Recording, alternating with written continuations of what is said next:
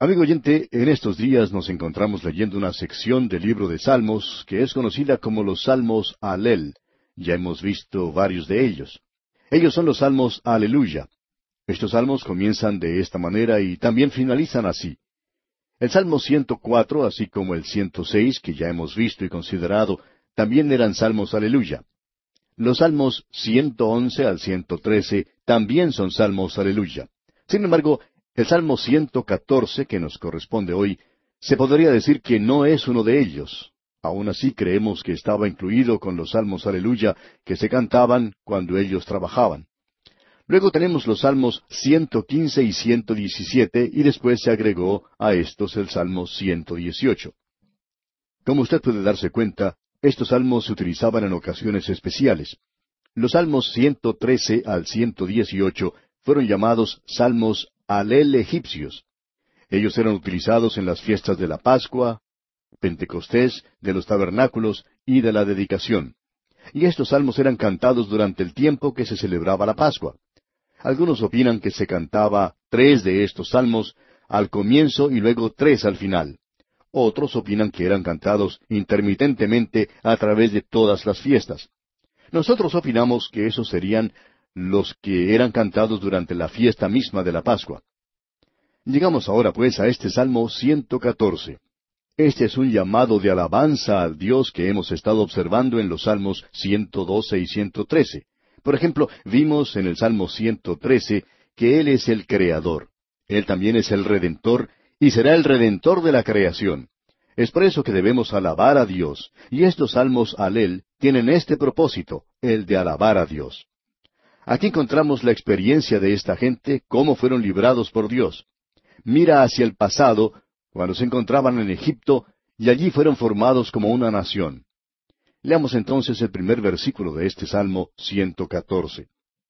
Cuando salió Israel de Egipto, la casa de Jacob del pueblo extranjero. Ahora, cuando Abraham llegó a ese lugar, él era un extranjero, y Dios le dijo a él que su pueblo iría a la tierra de Egipto, y que allí se constituiría en una nación. Allí es en realidad donde comienza esta nación, en Egipto.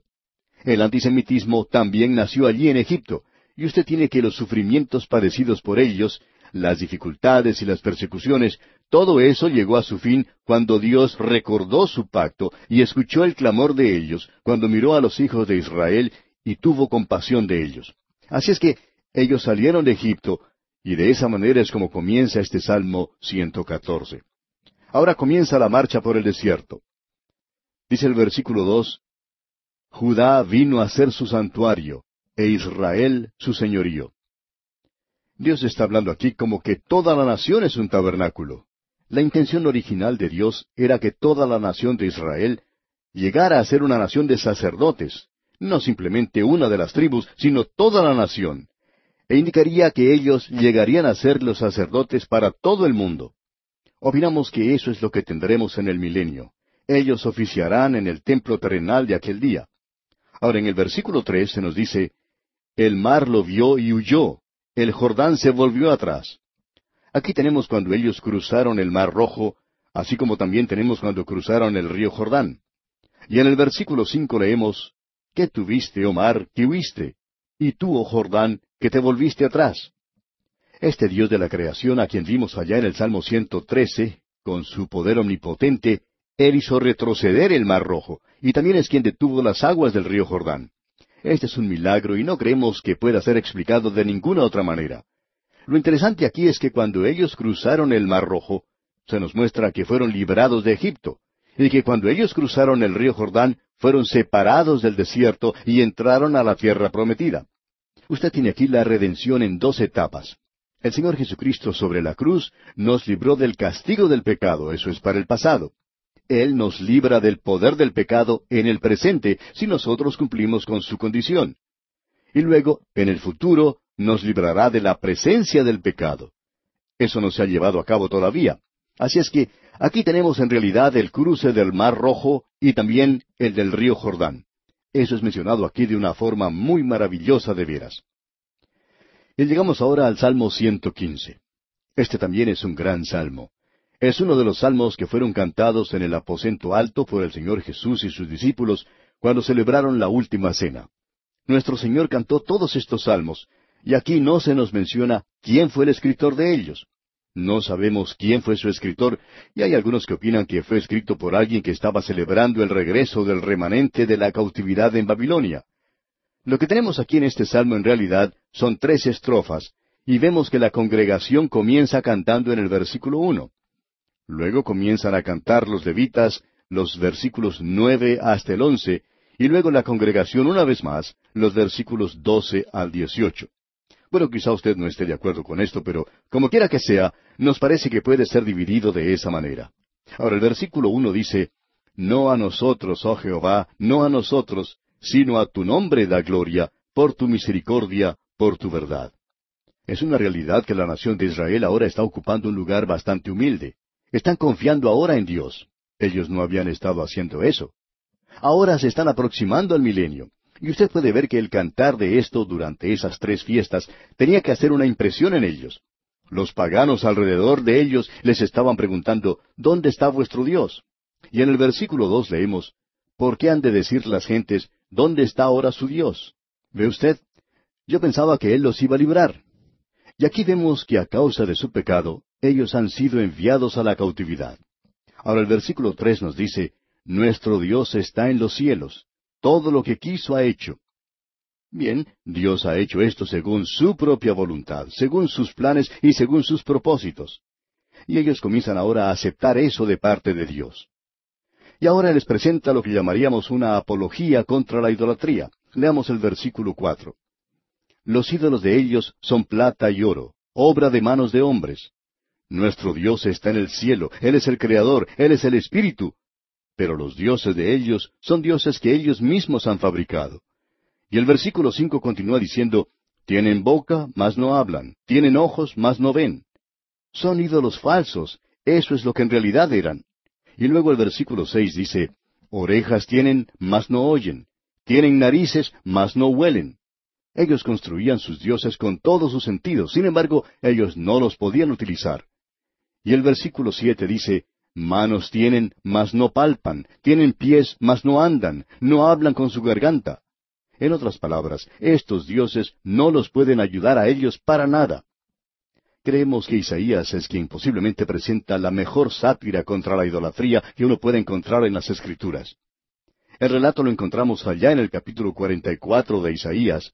Lo que cuenta Isaías es lo siguiente. Él dice, Cuando usted construye un ídolo, Usted va al monte, derriba un árbol y luego le da la forma de un ídolo. Usted toma lo que le sobró, hace un fuego y lo único que queda luego son cenizas. Ahora ese ídolo que usted ha hecho lo tiene que cargar sobre su espalda y llegar hasta la ciudad con él. Y luego el Señor dice, Yo soy el Señor, yo soy quien te está llevando a ti. El pensamiento que se presenta aquí es, ¿lo lleva a usted su Dios? ¿O está usted llevándolo a Él? Para una gran cantidad de personas, la religión es una carga, y es algo que ellos mismos tienen que llevar sobre sus hombros. ¿Lo lleva Dios a usted, amigo oyente, o lo está llevando usted a Él? Es muy importante. Y si usted lo tiene que llevar a Él, entonces debemos decir que eso es idolatría, otra forma de idolatría. Así es que esta gente aquí está ridiculizando al pueblo de la nación de Israel. Y ahora tenemos la respuesta que dan los levitas en los versículos nueve al once. Leamos. Oh Israel, confía en Jehová, él es tu ayuda y tu escudo. Casa de Aarón, confiad en Jehová. Él es vuestra ayuda y vuestro escudo. Los que teméis a Jehová, confiad en Jehová. Él es vuestra ayuda y vuestro escudo. Alguien nos dice, ¿cuál es la respuesta al ateísmo que nos rodea? ¿Cuál es la respuesta que se puede dar al materialismo que está alrededor de nosotros? ¿Cuál es la respuesta a toda la inmoralidad a nuestro alrededor? ¿Cuál es la respuesta? Bueno, quizá alguien diga, yo creo que lo mejor sería que yo vaya a ver al psiquiatra y que le cuente todos mis problemas. No, amigo oyente, permítanos darle una respuesta mucho más sencilla. Es tan simple que estamos seguros que muchos de nosotros la hemos pasado por alto. ¿Por qué no poner su confianza en el Señor? ¿Por qué no confía usted en el Señor en el día de hoy? ¿Por qué no confía usted en el Señor en el día de hoy? En medio de todo esto que nos rodea en el presente, confíe en el Señor. Esa es la respuesta, amigo oyente. Confíe en Él, acérquese a Él y ponga todas sus cargas sobre Él. Este es un salmo realmente maravilloso. Nos lleva mucho más cerca del Señor. Luego tenemos la respuesta que da la congregación, y se lo puede considerar como un salmo antifonal. Leamos el versículo 12. Jehová se acordó de nosotros, nos bendecirá, bendecirá a la casa de Israel, bendecirá a la casa de Aarón. Él lo bendecirá a usted, amigo oyente. También bendecirá su hogar, su iglesia y su comunidad. Sí, lo hará solamente si usted se vuelve hacia Él. Lo maravilloso que hay que notar aquí es que Él piensa en nosotros. Dios no lo ha olvidado a usted, amigo oyente. Yo no sé cuál es su nombre o su dirección, pero Él tiene su nombre y su dirección. Él no lo ha olvidado a usted. Cuando uno puede volar en un avión y mira hacia abajo, puede notar todas las casas que se ven tan pequeñas y puede pensar en los miles de personas que viven en las ciudades. Pero ¿quién los conoce? En el presente parece que todo es muy impersonal. A usted se lo conoce como un número donde trabaja. Usted también es un número donde vive. Usted es un número cuando va al colegio o para el gobierno. Usted simplemente es un número. Sin embargo, Dios lo conoce a usted, amigo oyente. Él conoce su nombre y conoce todo en cuanto a usted. Confíe, pues, en el Señor. Ahora el versículo trece de este Salmo 115 nos dice, Bendecirá a los que temen a Jehová, a pequeños y a grandes. Esta es una declaración categórica y dogmática. ¿Usted la cree o no la cree?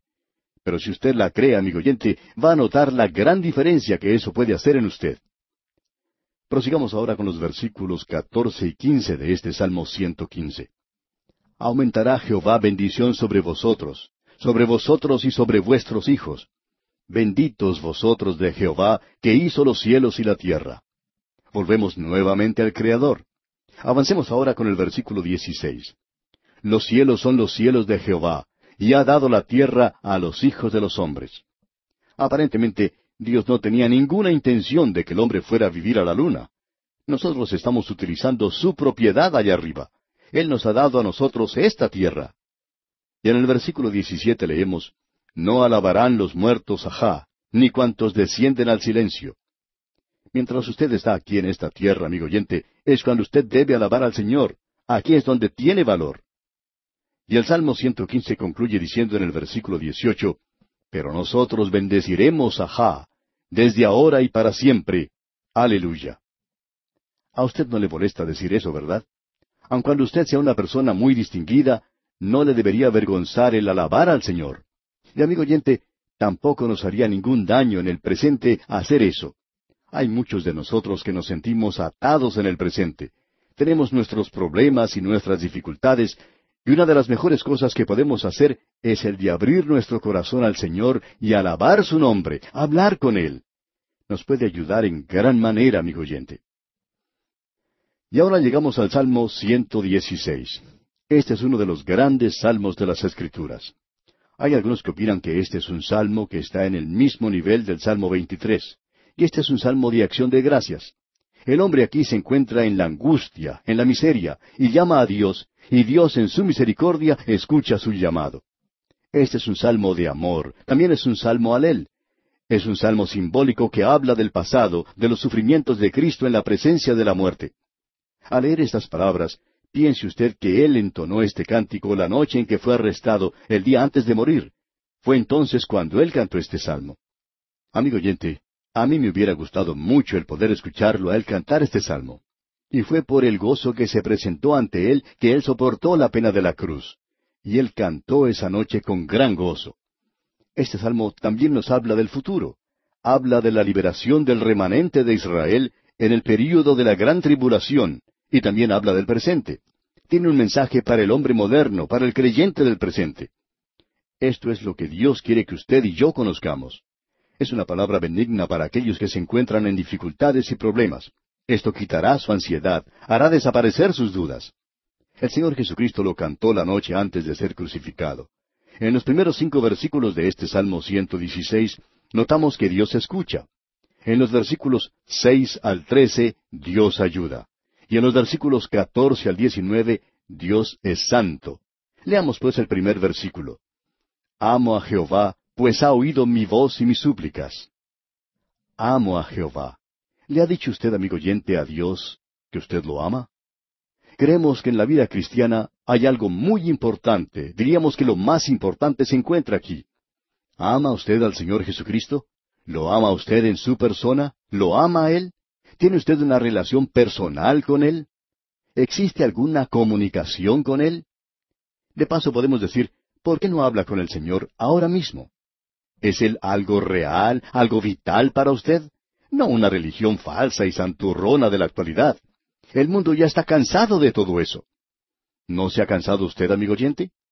La Escritura nos dice, le amamos a Él porque Él nos amó primero. ¿A quién amáis sin haberle visto? dice el apóstol Pedro. Y luego el Señor Jesucristo le dice a Simón Pedro, Simón, ¿me amas? Al que nos amó y nos lavó de nuestros pecados, dice allá en Apocalipsis.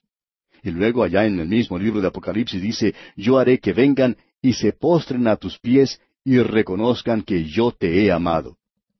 Eso fue lo que se le dijo a la iglesia en Filadelfia, y esa es la iglesia que cree en lo que dice la palabra de Dios en el presente. Ahora, ¿cuál es la base de todo esto? Bueno, este salmo comienza diciendo en su primera parte, Amo a Jehová. ¿Por qué? Pues porque me ha oído. Dios ha escuchado su oración. ¿Debemos orar audiblemente? Bueno, aquí dice en la segunda parte del versículo uno, pues ha oído mi voz.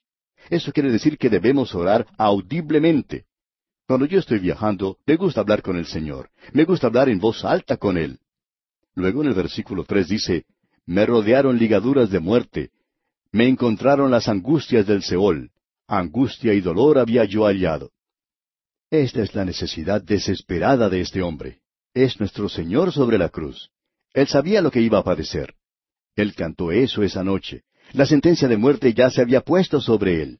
Y en realidad se encuentra sobre nosotros también. Él no tuvo que morir. Nadie le quitó la vida. Él la puso por usted y por mí, amigo oyente. Nadie se la quitó. Usted y yo andamos siempre por el valle de sombra de muerte. Escuche lo que dice aquí el versículo cuatro de este Salmo 116.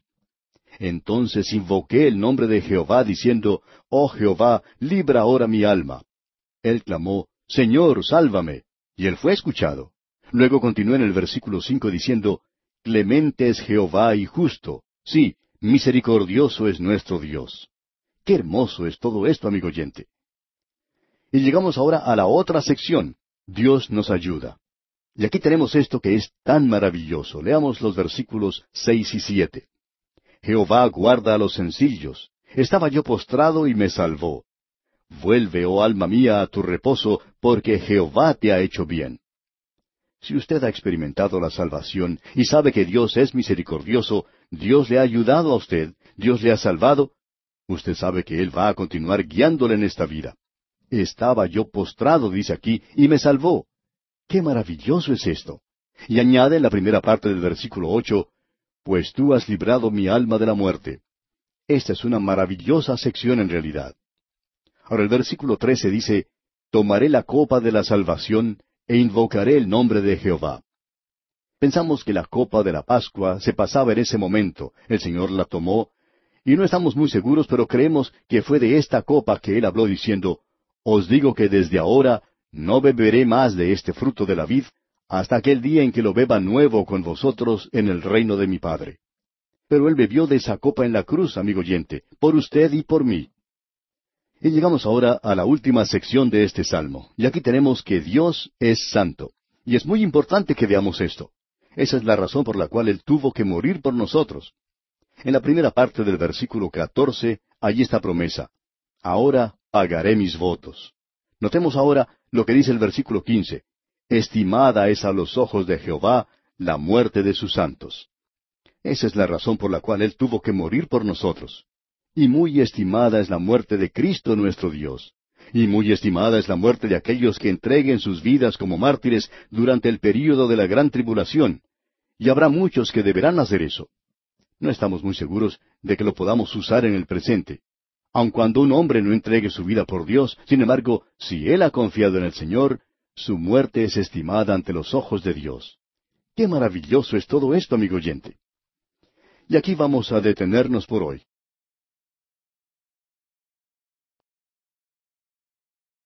En este día, amigo oyente, continuamos con esta serie de salmos que son conocidos como los salmos Alel. Estos salmos comenzaron con el Salmo 113 y finalizan en el Salmo 118. Y estos eran entonados en las tres grandes fiestas que se celebraban, la fiesta de la Pascua, la fiesta de Pentecostés y la fiesta de los tabernáculos. En la fiesta de la Pascua, la copa pasaba alrededor siete veces, y cuando se pasaba la copa, entonces se cantaba uno de estos himnos. Hay otros expositores de la Biblia que dicen que se cantaba los salmos 113 y 114 antes de la comida. Luego se cantaba los salmos 117 y 118 después de haber finalizado la comida. No hace ninguna diferencia en realidad la forma en que uno los presenta. El último que se cantaba sería el Salmo 118, y ese es el himno que se menciona en los Evangelios cuando se dice que los discípulos que estaban con el Señor en el cenáculo cantaron un himno y salieron. Ya veremos algo de esto. El Salmo 117 tiene solamente dos versículos, y es en realidad el capítulo más corto que tenemos en toda la Biblia. Ya que es tan pequeño, existe el peligro de pasarlo por alto, y a nuestro juicio creemos que hay aquí uno de los salmos más sorprendentes de este libro. Es por cierto el salmo más corto, y también es el capítulo más corto de la Biblia. No se puede tener menos de dos versículos en un libro de la Biblia. Veamos en primer lugar lo que dice y luego analizaremos. Leamos este Salmo 117. Alabad a Jehová naciones todas, pueblos todos, alabadle, porque ha engrandecido sobre nosotros su misericordia, y la fidelidad de Jehová es para siempre. Aleluya. Lo que tenemos ante nosotros es algo sobresaliente, y no nos queremos apresurar en pasar sobre todo esto. Tenemos aquí una declaración que obviamente es profética. Mira hacia el futuro cuando todas las naciones, razas, tribus y lenguas de todos los continentes, de cada nación, se unirán en alabanza a Jehová y le adorarán como Señor. Permítanos preguntarle, amigo oyente, ¿existe algo como esto a la vista aquí en este mundo en el presente? ¿Tiene alguna evidencia de esto acaso en su vecindario o pueblo? ¿Se está dirigiendo este mundo hacia Dios hoy? Hubo cierta época en el pasado, al comienzo del siglo pasado, cuando había muchos que pensaban que ya se acercaba el milenio. Ese era el día de los postmilenaristas. Y tuvieron su día de reconocimiento. En ese entonces, los premilenaristas deberían huir y esconderse. Sería expulsada de la ciudad sin ningún preámbulo cualquier persona que hubiera sido lo suficientemente pesimista como para decir que se acercaba un gran período de tribulación en este mundo. Tenemos ahora una gran pregunta que hacer. Aquí dice, Alabad a Jehová naciones todas. Y nuestra pregunta es, ¿dónde está en el día de hoy la nación o las naciones que cantan alabanzas a Jehová? ¿Dónde están esas naciones que adoran y le alaban a Él en sumisión a Jehová? Esa es una pregunta muy fácil de contestar. Estamos seguros que sería muy difícil para cualquier persona encontrar una nación como esa en los días actuales. Pero este es el mensaje de los profetas. Zacarías dijo allá en el capítulo dos, versículo once de su libro, Y se unirán muchas naciones a Jehová en aquel día, y me serán por pueblo. Y luego allá en el capítulo catorce, versículo dieciséis, Zacarías hace esta declaración. Y todos los que sobrevivieren de las naciones que vinieron contra Jerusalén, subirán de año en año para adorar al Rey, a Jehová de los ejércitos, y a celebrar la fiesta de los tabernáculos. Evidentemente la adoración de todas las naciones está estrechamente relacionada con el retorno de Israel a Dios. Entonces corresponde hacernos otra pregunta. ¿Cuándo se cumplirá todo esto? Bueno, creemos que la respuesta la encontramos aquí en este pequeño salmo, de cómo y cuándo las naciones alabarán, adorarán a Jehová. Escuche lo que dice aquí. Porque ha engrandecido sobre nosotros su misericordia. ¿Nosotros? Sí, Israel. Cuando Dios es bondadoso hacia Israel, eso se refiere a lo que vendrá en el futuro, al milenio, el fin de ese periodo de la gran tribulación, cuando Él llega a este mundo y Él es benigno para con esta nación, y Él será bondadoso para con todas las naciones de la tierra. Y en ese entonces se nos dice allá en Miqueas capítulo siete versículo veinte, cumplirás la verdad a Jacob y a Abraham la misericordia que juraste a nuestros padres desde tiempos antiguos.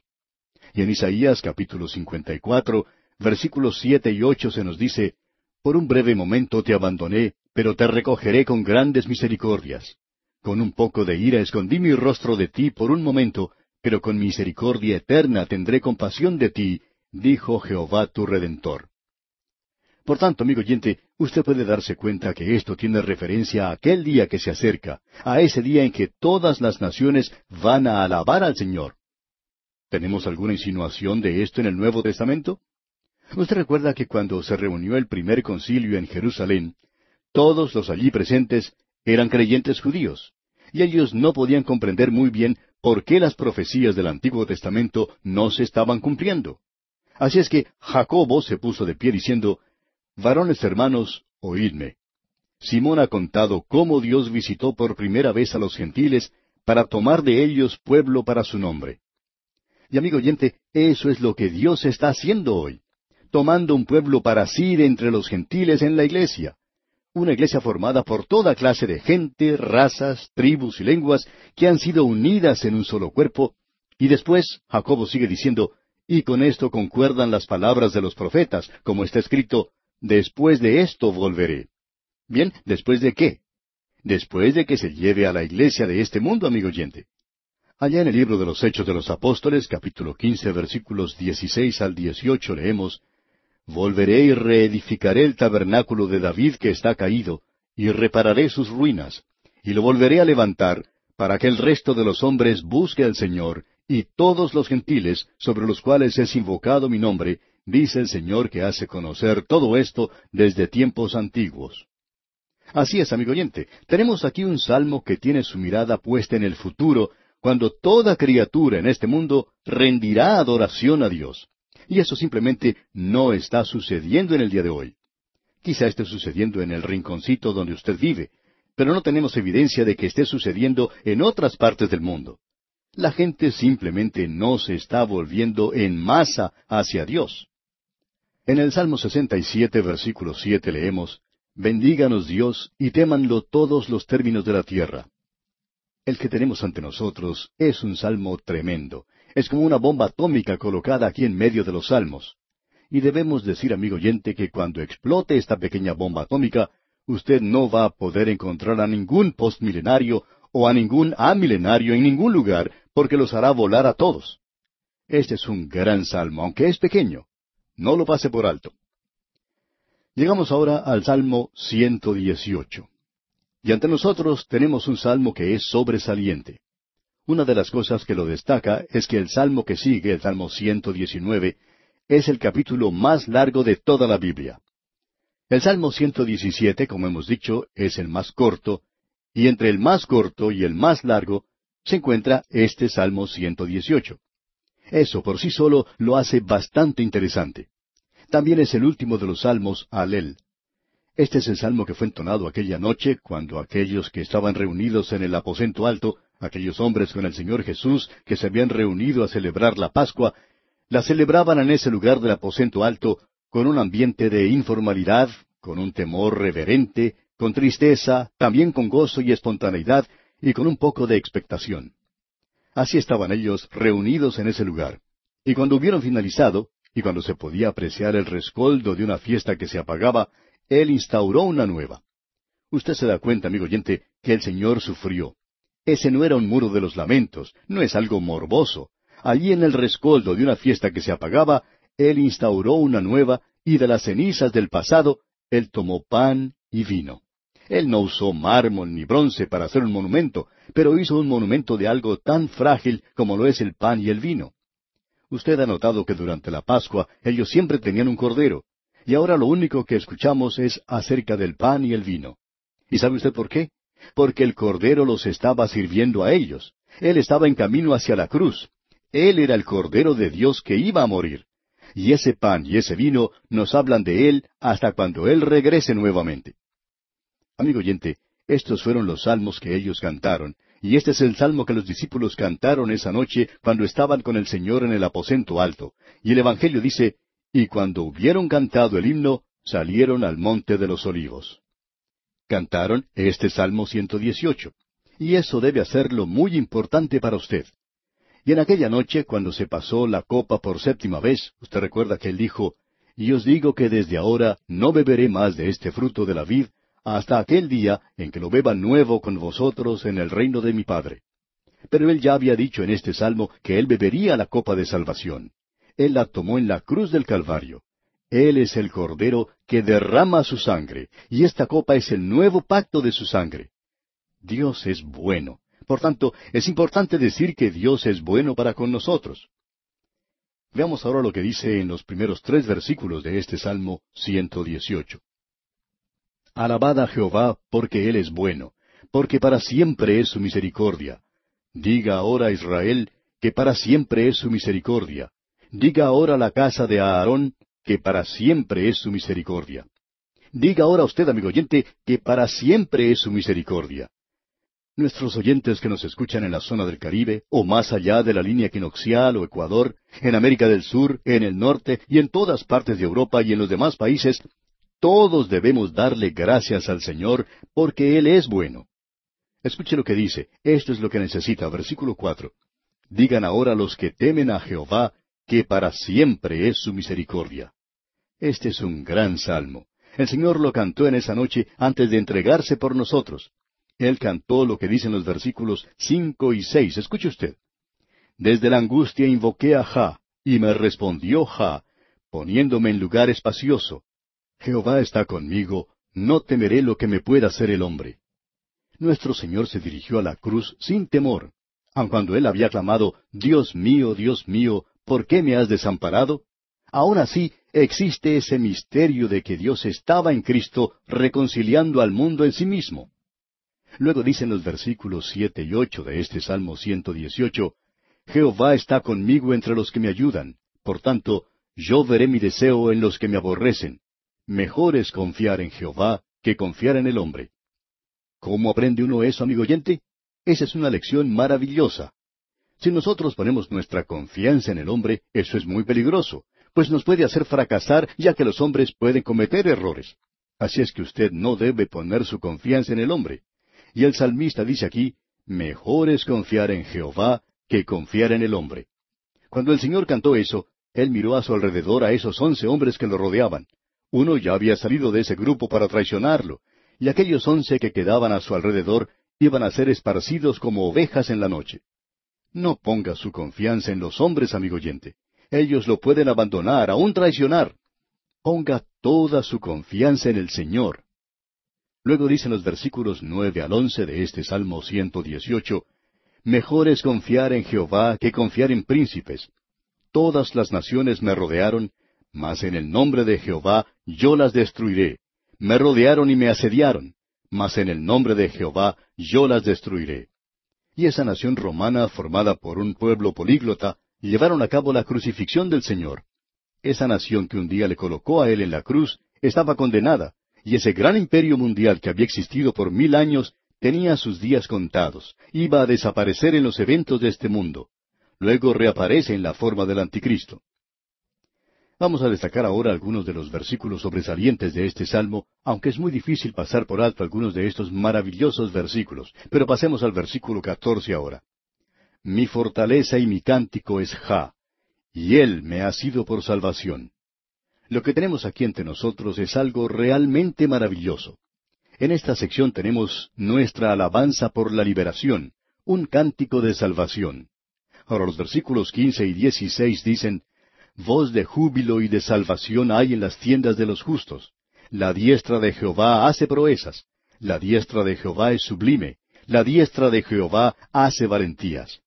Luego, siguiendo más adelante, podemos ver lo que dice el versículo 17 también no moriré, sino que viviré y contaré las obras de Ja. Esto es en referencia a la resurrección. Y aquí tenemos algo más. Ellos van a sobrevivir como nación. El versículo 18 dice, Me castigó gravemente Ja, mas no me entregó a la muerte. Es decir, que Él regresó. Y en Ezequiel 27 podemos ver muy claramente que Él abrirá las tumbas y sacará a los muertos de allí, de las naciones de este mundo. Ahora el versículo 20 dice, esta es puerta de Jehová, por ella entrarán los justos. ¿Cuál es esa puerta de Jehová? El Señor Jesucristo nos dijo eso con toda claridad. Él dijo, Yo soy la puerta, el que por mí entrare será salvo. Esa era la puerta del redil. Y él dijo, Yo soy el camino y la verdad y la vida. Nadie viene al Padre sino por mí. Esa es una declaración tremenda, amigo oyente. Luego, siguiendo adelante, podemos ver en el versículo 21 de este Salmo 118, Te alabaré porque me has oído y me fuiste por salvación. Aquí tenemos otra metáfora. Leamos el versículo 22. La piedra que desecharon los edificadores ha venido a ser cabeza del ángulo. Esta es la misma piedra a la que se refirió el Señor Jesucristo allá en el Evangelio según San Mateo, capítulo 21, versículo 42. Él dejó bien en claro al decir que Él era esa piedra. También se menciona allá en la primera carta del apóstol Pedro, capítulo 2, versículos 6 y 8. No vamos a leer esta porción ahora, pero usted lo puede hacer en su casa. Bien, Él no solo es la puerta y la piedra, sino que es algo más. Notemos lo que dice el versículo 24 de este Salmo 118. Este es el día que hizo Jehová. Nos gozaremos y alegraremos en él. ¿A qué día se está refiriendo? ¿Es algún día de veinticuatro horas? No, amigo oyente. Esa palabra día puede significar cualquier período de tiempo. Se puede utilizar para un período de veinticuatro horas y también puede utilizarse para cualquier otra cosa. Puede ser casi cualquier cosa. Nosotros decimos, este es el día del automóvil. Y se puede perfectamente utilizar de esa manera. Bien, ¿a qué día entonces se está él refiriendo aquí? Bueno, este es el día que Jehová ha hecho. Estamos hablando de la salvación. Ese día ya ha durado más de dos mil años, amigo oyente, y nosotros nos vamos a regocijar en el día de la salvación.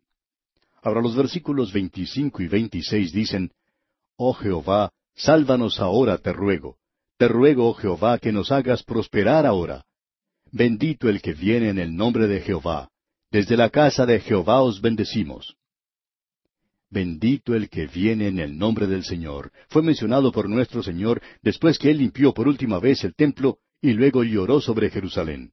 Sus palabras fueron, He aquí vuestra casa os es dejada desierta, porque os digo que desde ahora no me veréis, hasta que digáis, Bendito el que viene en el nombre del Señor. Y en el versículo 27 de este Salmo 118 continúa diciendo, Jehová es Dios y nos ha dado luz. Atad víctimas con cuerdas a los cuernos del altar. Desde el mismo instante en que nos rendimos a Él, tenemos su luz bienhechora y andamos como hijos de luz. Y ahora en los versículos 28 y 29 continúa exaltando al Señor. Mi Dios eres tú y te alabaré. Dios mío, te exaltaré. Alabad a Jehová porque Él es bueno, porque para siempre es su misericordia. Amigo oyente, ¿Cómo nos agradaría poder expresar de una forma u otra lo que sentimos en cuanto a la forma en que nosotros deberíamos hoy alabar al Señor? En la carne yo tengo toda clase de limitaciones, pero cómo me agradaría abrirme como una flor y poder expresar mi alabanza y agradecimiento a mi Dios. Amigo oyente, inclínese usted ante Él y alábelo en este día. Usted puede alabar su nombre y glorificarle. Eso es de suma importancia. Él me amó a mí. Él se entregó por mí. El apóstol Pablo podía decir, y Él me amó. También lo podía decir Pedro o Juan, que Él nos amó primero. Luego el apóstol Pedro dice, a quien no habiendo visto, le amamos. Amigo oyente, que su amor y nuestro amor suba a Él en alabanza. Y con esto llegamos al Salmo 119. Nos encontramos ahora en la mitad de la Biblia. Lo que queríamos decir en realidad es que ya hemos sobrepasado un poquito más de la mitad de nuestro camino en este programa de A través de la Biblia. Este salmo se encuentra en el centro mismo de la Biblia y es una alabanza a la palabra de Dios. Nos agradaría poder pensar en alguna forma de celebrar el haber llegado a la mitad del camino en nuestro programa de estudio de cinco años.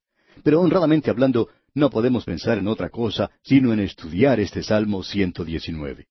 Este es el capítulo más largo de toda la Biblia, como ya hemos mencionado. Tiene 176 versículos. Cada uno de ellos, con la excepción quizá de dos, menciona la palabra de Dios de una forma u otra.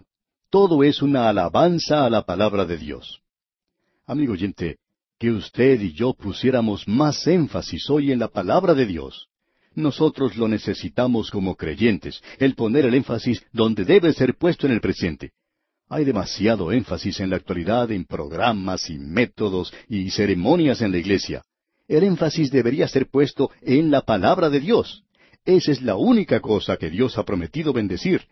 Él no prometió bendecirme a mí. Él nunca prometió bendecir alguna iglesia. Él ha prometido bendecir su palabra. Así es que, amigo oyente, nosotros debemos propagarla. Y aquí nos detenemos por hoy porque nuestro tiempo ha concluido. Sin embargo, confiamos salir a su encuentro en nuestro próximo programa para dar inicio al estudio de este Salmo 119. Le sugerimos, amigo oyente, leer este maravilloso salmo y estar así preparado para nuestro próximo programa.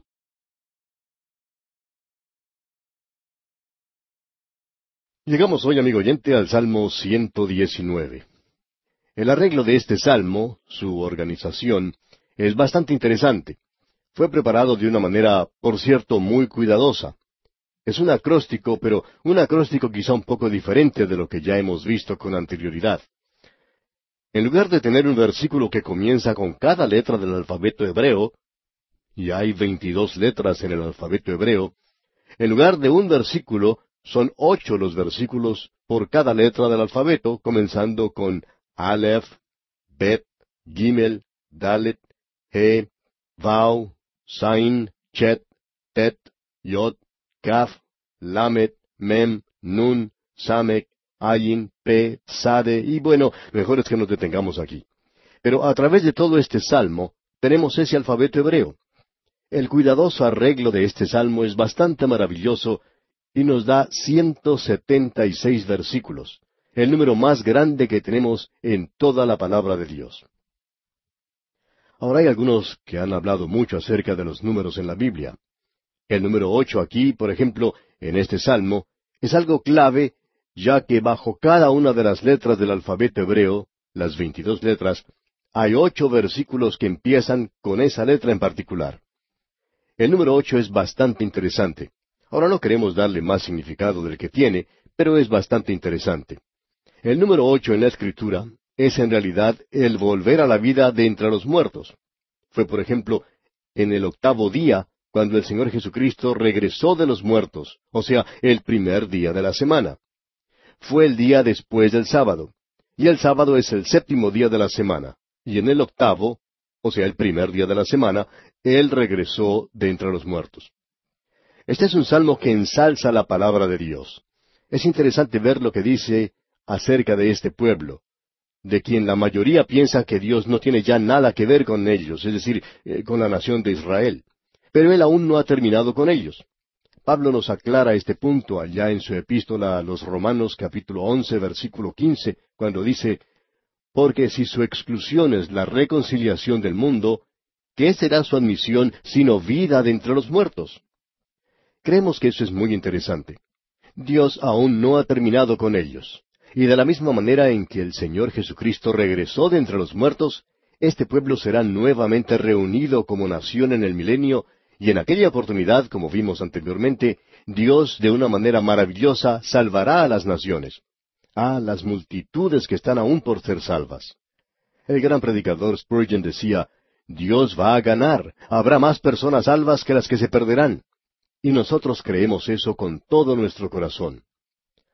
Ahora, cuando uno mira a su alrededor en nuestros días, todo es diferente. Hay personas que se entusiasman mucho cuando visitan a Israel en el presente. Creen que están viendo el cumplimiento de la profecía. Pero, amigo oyente, no lo es. No estamos viendo eso en el presente. No estamos viendo el cumplimiento de la profecía. Ellos han regresado, pero ese no es el cumplimiento de la profecía. La realidad es que ellos aún no se han vuelto a Dios. Tampoco el mundo se ha vuelto hacia Dios todavía. Permítanos mencionar aquí lo que se citó en un pequeño folleto que cierto hombre envió hace mucho tiempo y en el cual comentaba algo que es bastante sorprendente. Escuche usted.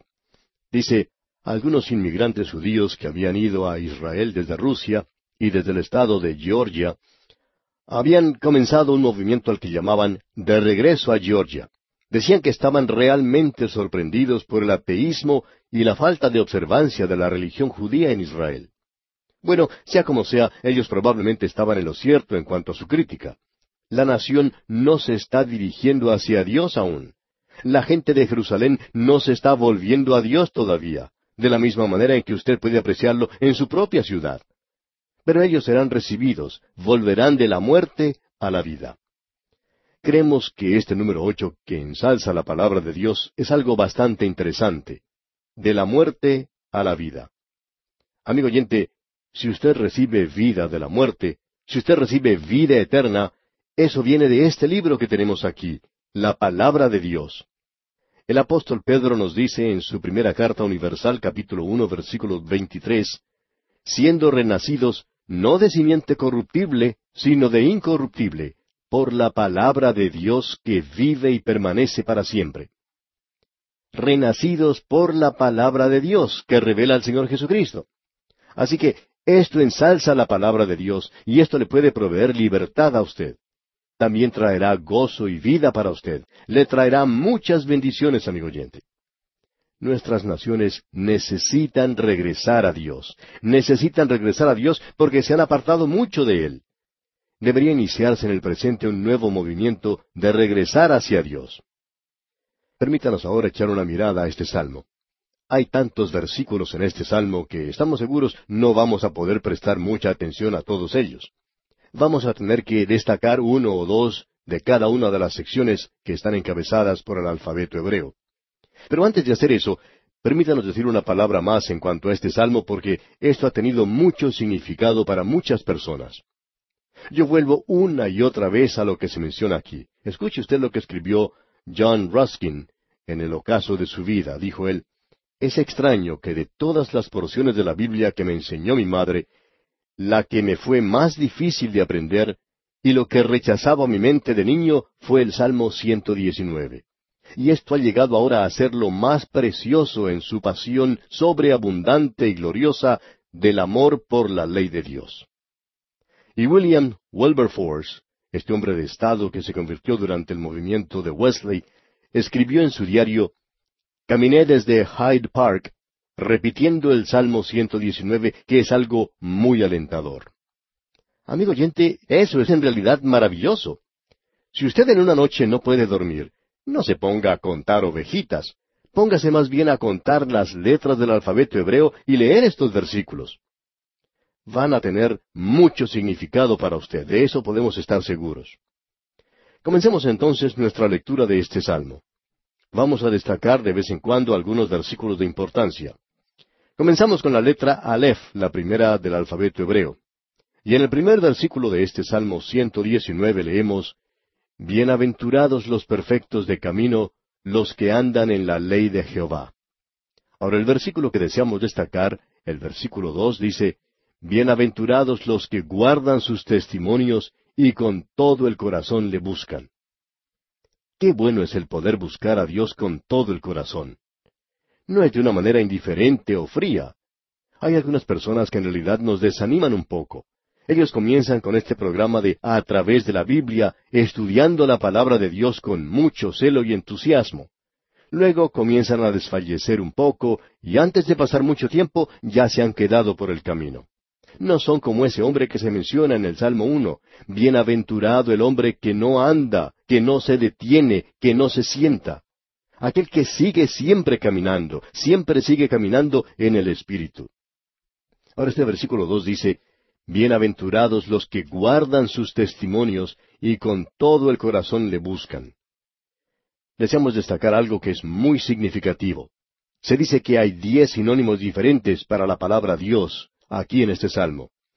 Como quiera que eso sea, sabemos que hay alguna discusión y diferencia de opiniones en cuanto a eso. Hay quienes opinan que ese número diez se refiere a los diez mandamientos, por supuesto. Pero no deseamos imponer esa oposición en este programa para nada. Lo cierto es que la palabra de Dios se menciona aquí en muchas maneras diferentes. Llegamos ahora a la sección que comienza por la letra Bet. Leamos el versículo nueve. ¿Con qué limpiará el joven su camino? Con guardar tu palabra.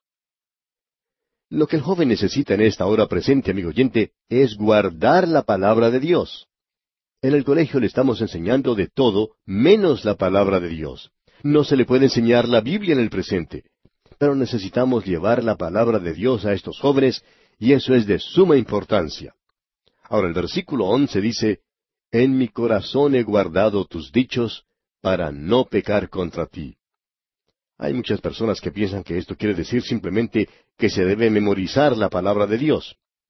Ahora nosotros creemos en aprender de memoria la escritura, creemos que es algo maravilloso. Pero aún así, amigo oyente, algunos de los peores muchachos malcriados que uno pueda encontrar en una escuela dominical son aquellos que muchas veces pueden ponerse de pie y recitar cien versículos de la Escritura. No creemos que el escritor de este salmo haya querido decir eso. Pensamos francamente que quiere decir lo siguiente. en mi corazón he guardado tus dichos, lo que significa voy a obedecerlos. Eso es lo importante. No se está refiriendo aquí a que uno puede ponerse de pie y repetir de memoria un versículo tras otro. Es maravilloso hacer eso, por supuesto. Esperamos, amigo oyente, que usted no nos entienda mal en este punto y que piense que estamos criticando eso. De ninguna manera. Creemos en eso. Creemos que es ventajoso memorizar la palabra de Dios. Creemos que es un gran programa el que logre que nuestros jóvenes traten de memorizar la palabra de Dios.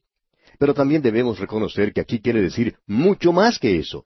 Quiere decir que debemos obedecerla. Eso es lo que quiere decir el guardar la palabra de Dios en nuestro corazón. Ahora la siguiente sección está encabezada por la letra Gimel, y leemos el versículo 18 que dice, Abre mis ojos y miraré las maravillas de tu ley.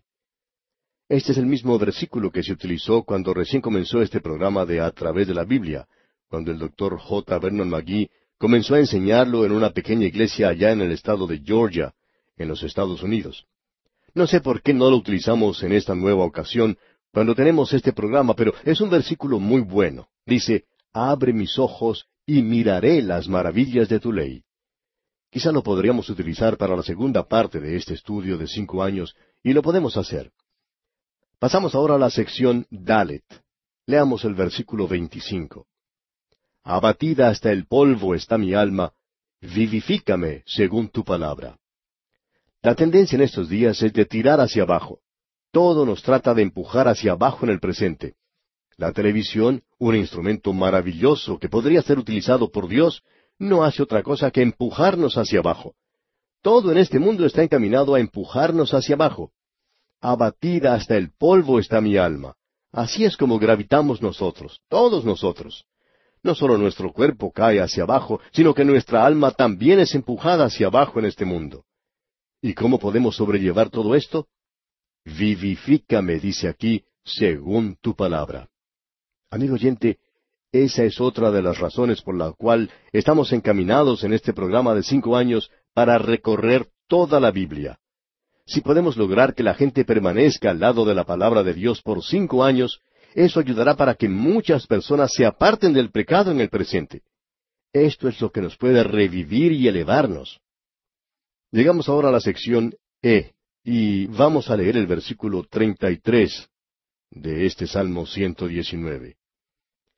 Enséñame, oh Jehová, el camino de tus estatutos, y lo guardaré hasta el fin. Ah, amigo oyente, qué bueno es el seguir hacia adelante con Dios, corriendo esta carrera con paciencia, mirando hacia Jesús en el presente. Y luego pasamos a la sección Vau, y el versículo 41 dice, Venga a mí tu misericordia, oh Jehová, tu salvación conforme a tu dicho.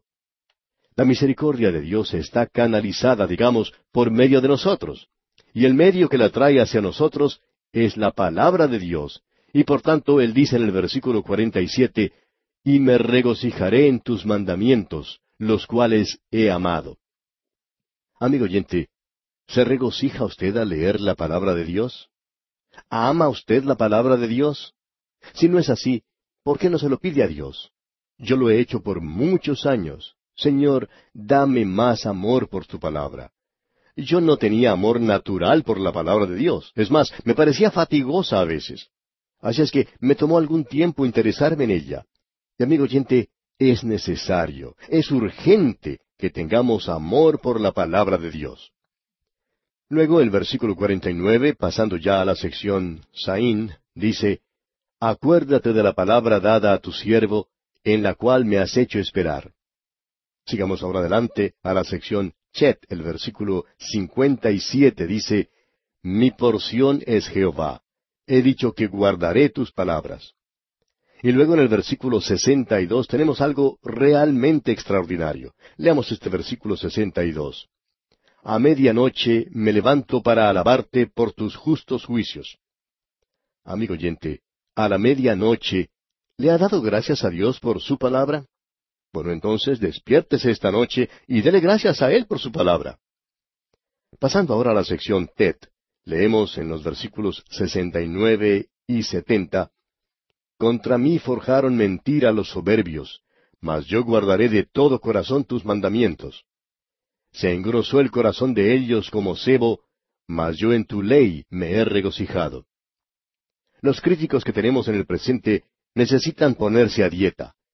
Quizá puedan morir de un ataque al corazón, así es que necesitamos estar cerca de la palabra de Dios. Es bueno para su corazón, podemos decir de paso. La palabra de Dios es algo maravilloso para los problemas del corazón. Pasamos ahora a la sección Yod. Y el versículo setenta y tres dice, Tus manos me hicieron y me formaron. Hazme entender y aprenderé tus mandamientos. Dios nos hizo, amigo oyente. Él sabe lo que nosotros necesitamos y necesitamos su palabra. Y eso es lo que el salmista está pidiendo en este versículo. Eso es lo que nos dicen aquellos que fabrican los productos que utilizamos en nuestros hogares, que cuando necesitan alguna reparación debemos llevarlo a ellos, ya que ellos fueron los que lo construyeron y por tanto saben cómo ha sido hecho y saben cómo repararlo también. Bueno, creemos que ese es un buen consejo. Así es que usted debe llevarse a sí mismo al Señor. Él lo hizo a usted, amigo oyente. Acérquese a su palabra. Él sabe lo que es bueno para usted. Y ahora en el versículo 89 dice, Para siempre, oh Jehová, permanece tu palabra en los cielos. Usted sabe, amigo oyente, que la palabra de Dios está en los cielos. Allí es donde se encuentra el volumen original. Yo creo en la inspiración plenaria y verbal de ese volumen. Y opino que tengo aquí delante de mí una copia bastante buena también. Permanece tu palabra en los cielos. El cielo y la tierra pueden pasar, amigo oyente, pero Él está en los cielos y donde Él está, nunca pasará. Llegamos ahora al versículo noventa y siete. Oh, cuánto amo yo tu ley. Todo el día es ella mi meditación. Amigo oyente, ¿ama usted la palabra de Dios? El versículo noventa y nueve dice, Más que todos mis enseñadores he entendido, porque tus testimonios son mi meditación. Ahora esto no quiere decir que uno se va a levantar delante de su profesor y mencionar lo que dice este versículo, porque lo que usted quizá recibiría sería una mala calificación de parte de él. Avanzando un poco más, tenemos ahora el versículo 105 que dice, Lámpara es a mis pies tu palabra y lumbrera a mi camino. Este es sin duda alguna un versículo que usted ha escuchado muchas veces durante su vida. Recuerdo que fue uno de los primeros versículos que mi madre me enseñó durante mi niñez. Ahora el versículo 113 dice, Aborrezco a los hombres hipócritas, mas amo tu ley. ¿Cuánto tiempo pasa usted, amigo oyente, leyendo el periódico o leyendo cualquier revista en comparación con el tiempo que pasa usted leyendo la Biblia. Él dice que odia pensamientos vanos. Si usted pasa mucho tiempo con la palabra de Dios, llegará el día en que usted no tendrá ningún interés en otra clase de lectura que realmente es basura. Y ahora el versículo 126 dice, Tiempo es de actuar, oh Jehová, porque han invalidado tu ley. Creemos que esa es una buena lección para el presente. Y creo que deberíamos orar esta oración. Señor, el mundo te ha olvidado y el mundo ha olvidado tu palabra. Ayúdanos a poder esparcirle en el día de hoy y que el mundo esté consciente de tu palabra. Luego en los versículos 129 y 130 leemos, Maravillosos son tus testimonios, por tanto los ha guardado mi alma. La exposición de tus palabras alumbra, hace entender a los simples. Ya que yo pertenezco a ese grupo, es decir, a los simples, entonces quiero y necesito la palabra de Dios. Yendo un poco más adelante, en el versículo 137 leemos, Justo eres tú, oh Jehová, y rectos tus juicios. Y pasando a los versículos 145 y 146 leemos, Clamé con todo mi corazón, respóndeme Jehová, y guardaré tus estatutos. A ti clamé, Sálvame y guardaré tus testimonios. Cuando Dios lo salva a usted, amigo oyente, quiere ponerlo a dieta, una dieta nueva, una dieta que es la palabra de Dios. Luego en el versículo 154 leemos, Defiende mi causa y redímeme, vivifícame con tu palabra. Lo único que nos puede revivir a nosotros, amigo oyente, es la palabra de Dios. Aquel gran predicador, Dwight L. Moody, decía que el próximo gran avivamiento sería un avivamiento por la palabra de Dios. Esperamos que eso sea cierto. Estamos viendo un nuevo interés en la palabra de Dios en el presente. Ahora el versículo 161 dice, Príncipes me han perseguido sin causa, pero mi corazón tuvo temor de tus palabras. A pesar de los hombres, algo por lo cual el salmista tenía más respeto y admiración, era por la palabra de Dios y no por los gobernantes de este mundo. Y llegamos ahora al último versículo de este Salmo 119, el versículo 176. Yo anduve errante como oveja extraviada. Busca a tu siervo, porque no me he olvidado de tus mandamientos. No se olvide usted de su palabra, amigo oyente. Mientras usted tenga la palabra de Dios en su corazón, mientras usted tenga ese deseo en su corazón de que quiere acercarse a Dios, el divino pastor lo estará buscando, y él lo colocará sobre sus hombros y lo llevará de regreso al redil. Este es un salmo realmente glorioso, maravilloso, glorifica la palabra de Dios. Y la palabra de Dios, amigo oyente, es el fundamento de toda la libertad que puede existir.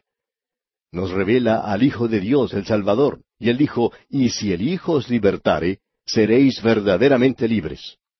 Ah, qué libertad tan gloriosa la que la palabra de Dios puede darle a su corazón y a su vida en el presente.